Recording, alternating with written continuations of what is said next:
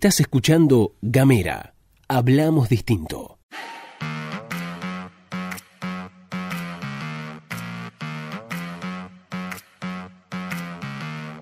Buenos días, buenas tardes, buenas noches.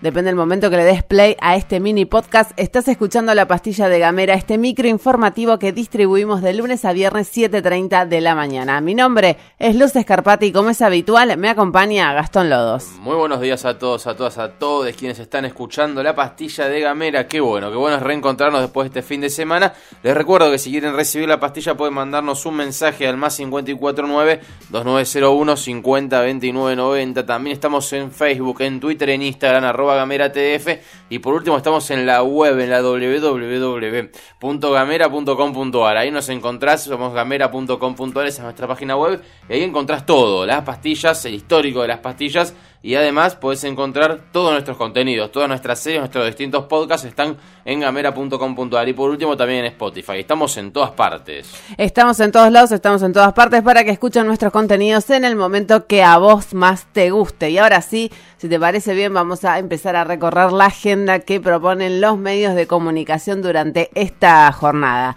A nivel eh, provincial, dos cositas para analizar, dos cositas para desarmar. Una tiene que ver con un informe distribuido por AFARTE, la Asociación de Fábricas Argentinas Terminales de Electrónica, que da a conocer un informe de comercialización y producción y que lo, con un comparativo con el año pasado, por supuesto, como ya les adelanto, spoiler alert, es flojo. Es flojo, es, flojo. Sí, sí, está clarísimo que la, que la producción y la comercialización, la verdad que bajaron bastante, lo que designa bastante de preocupación a la cámara que nuclea las terminales electrónicas. Bueno, en comparación con el año pasado, la fabricación de celulares cayó 23% respecto del mismo periodo de 2018 y lo que sí hay que decir es que hubo en este, esto pasó en el primer trimestre de 2019 en comparación con el mismo periodo de 2018. Lo que hay que decir es que hubo en el segundo trimestre de 2019 una leve mejora.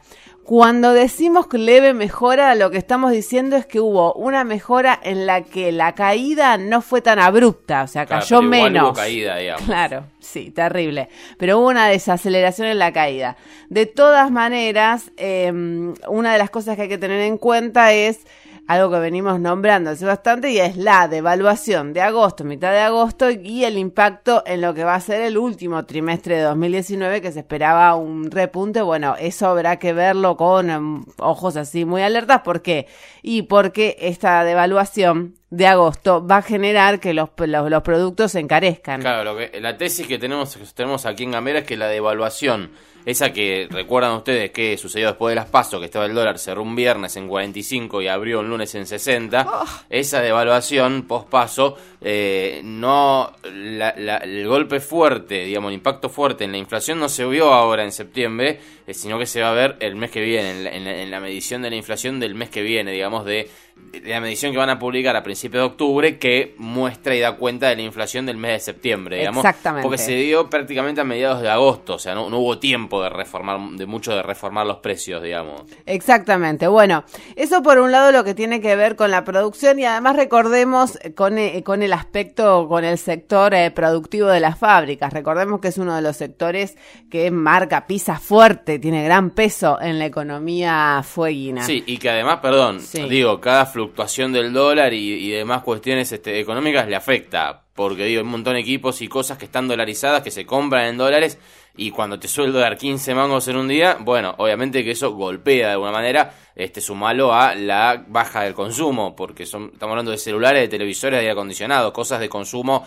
este, doméstico y local, ¿no? Claro. Bueno, recordemos esas dos cosas. Son bienes durables. Bienes durables cuyos componentes están dolarizados. Entonces su precio final se encarece, pero además, como vos decías, la baja en el consumo interno, que está fuerte fuertemente relacionada con el poder adquisitivo del salario, que se devalúa en función del dólar. Claro. Entonces también ahí, digamos, tenemos partida doble. Está jodida la mano, la verdad, chicos, perdón. ¿Qué quiere que le diga? Está rechota la mano. Pero bueno, esperemos a ver qué pasa más adelante. Cambiamos de tema rápidamente. Otro sector que la está pasando jodida acá en Tierra del Fuego. No tenemos buenas noticias, ¿eh?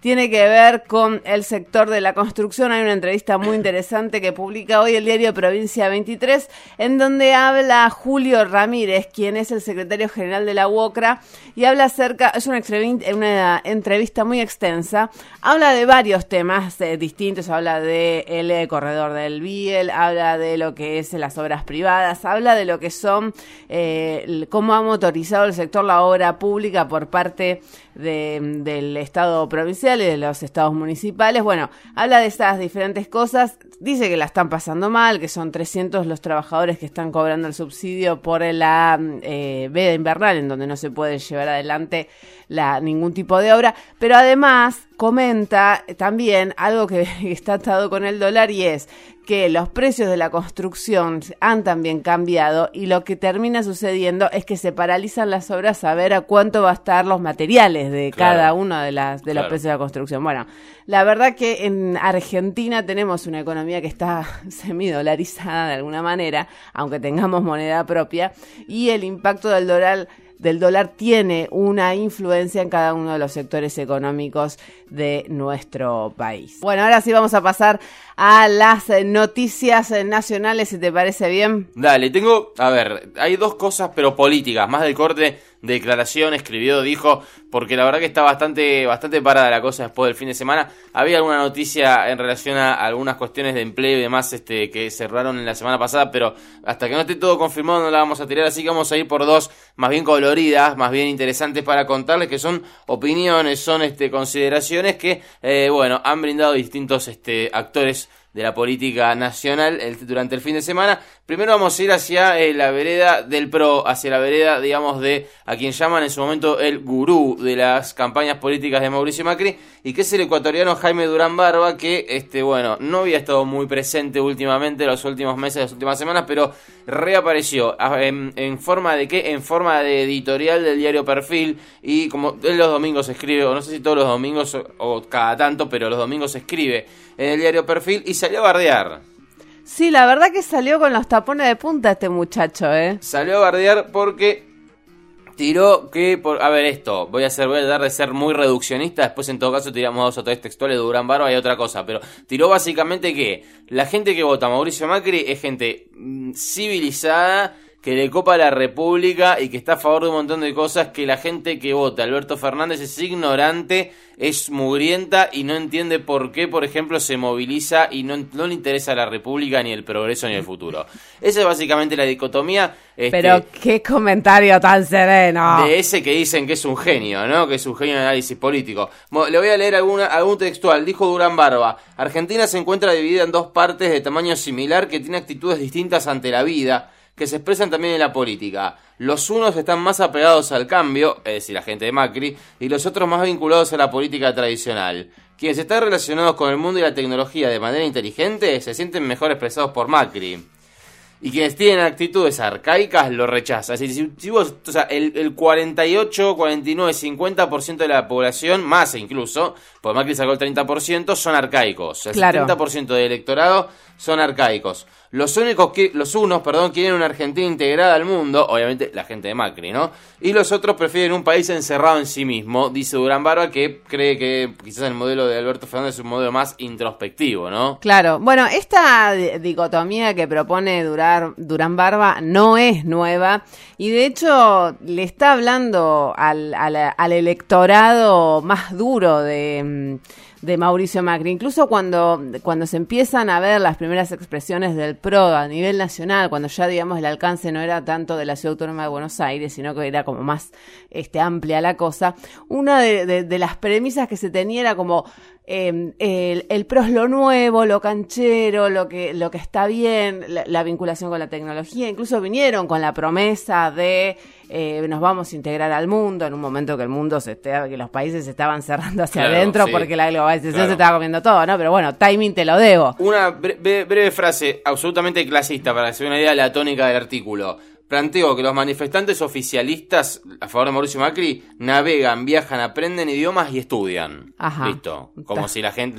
los demás no. Claro. Los que apoyan a Alberto Fernández no, son todos ignorantes. Bueno, esta es la columna de Durán Barba, esta es la opinión política de, de, uno de los armadores, si se quiere, de, del espacio de Mauricio Macri. Y si quiere vamos a otra cosa, rapidito, rapidito, porque Alberto Fernández, del otro lado de la, del charco, dio una entrevista a s 5N y hay una nota en el diario La Nación que plantea que Alberto Fernández se imagina una reedición de la UNASUR con gobiernos progresistas. ¡Ay, qué lindo! Eh, su sueño, ¿no? Este, bien. Bueno, la UNASUR, hay que decirlo primero que la dejaron medio morir. Fue como la panacea en el 2008 de la Patria Grande, de la nueva Patria Grande. Sí. Empezaron a aparecer los Macri, los Bolsonaro, este, diferentes otras personas y murió, medio como que murió la Sigue, pero como que es medio testimonial ya. Bueno, ¿qué planteó? ¿De qué habla este artículo de la Nación? Habla del grupo de Puebla, que es un foro creado en julio pasado, julio de este año, y que integran a 32 dirigentes de centroizquierda de América Latina, que se llama Grupo de Puebla porque la primera reunión que tuvieron fue en Puebla, en la ciudad de Puebla, en México, y plantean que tendrían una segunda reunión aquí en, la, aquí en, aquí en Argentina, en la ciudad de Buenos Aires. ¿sí? Aquí en la Argentina, en la ciudad de Buenos Aires. ¿Qué, dijo Alberto Fernández? Nuestra mayor obsesión es reconstruir la integración regional en América Latina, con México incluido, porque desde la llegada de López Obrador, el actual presidente mexicano, claro. Eh, México ha vuelto a mirar a la América del Sur, dijo este Alberto Fernández. Eh, existen muchos de los gobiernos de América del Sur, el gobierno uruguayo, el mexicano, el de Bolivia, eventualmente el argentino. Este, la idea de reconstruir la integración que alguna vez fue. En el grupo de Puebla, en el grupo de Puebla también está Samper, que es el expresidente de Colombia, un hombre que con mucho esfuerzo mantiene un pie en la UNASUR. Claro. Digo, básicamente la idea sería esta, ¿no? Empezar a laburar. Alberto Fernández, y con esto sigue Rocha, había tendido un puente no hace mucho, lo viene haciendo durante todo este año, con tanto con eh, México como con Uruguay, en torno al caso Venezuela. Claro. ¿Por qué? Porque hoy la Argentina de Macri está muy alineada con la posición de los Estados Unidos, de, de este grupo de Lima, digamos, que es todo toda una serie de países que están de acuerdo con, si se quiere, desde eh, el, rechazo más absoluto a lo que sucede en Venezuela en respecto al gobierno de Maduro o eh, a la gestión de Maduro, digamos, hasta la intervención, el pedido de intervención militar por parte de Estados Unidos. Bueno, eh, México y Uruguay plantean que tiene que haber una salida pacífica y a través del diálogo. Sí. ¿sí? Es decir, hablan de un, de un quiebre institucional en Venezuela pero tiene que resolverse a través del diálogo. Bueno, Alberto Fernández, al parecer, este, en una eventual presidencia de él, se alinearía en esta postura. Sí, incluso él lo ha comentado públicamente en varias oportunidades que dijo, así textualmente, yo coincido con la posición de México y de Uruguay. Claro, tal cual. Bueno, en este sentido, es, este es un poco en línea de lo que, de lo que se viene dando. Digamos que recordemos que Uruguay gobierna el Frente Amplio, en este caso con la versión Tabaré Vázquez, que que quizás sea un poco más moderado, pero no deja de ser el frente amplio, digamos, este, entonces siempre está dentro de ese espectro progresista, digamos, que, que, que, se espera de la República Oriental de Uruguay, un país con aborto legal, con marihuana legal, digo, este... Matrimonio un país, igualitario. un, país re lindo para vivir. Piola, piola. Bueno, nosotros tenemos matrimonio igualitario. Sí, verdad. Este, los primeros, además, en la, en la región. Pero bueno, en definitiva, eso. Este, habló Alberto Fernández, se manifestó en favor, en pos de una eventual reconstrucción de la UNASUR, y en este momento se encuentran trabajando en lo que es el Grupo de Puebla, que atentos, porque es este grupito de presidentes, de expresidentes y demás, este, que se juntan a hablar un poquito de la situación latinoamericana con una visión más bien progresista. Claro. Bueno, habrá que ver cómo suma ahí, digamos, que, que cómo miran, ¿no? Cómo observan situación Brasil, que es muy diferente a la situación de Brasil 2008. Bueno, ahora sí, nos vamos, nos despedimos. Esto ha sido todo por hoy. Estuviste escuchando La Pastilla de Gamera.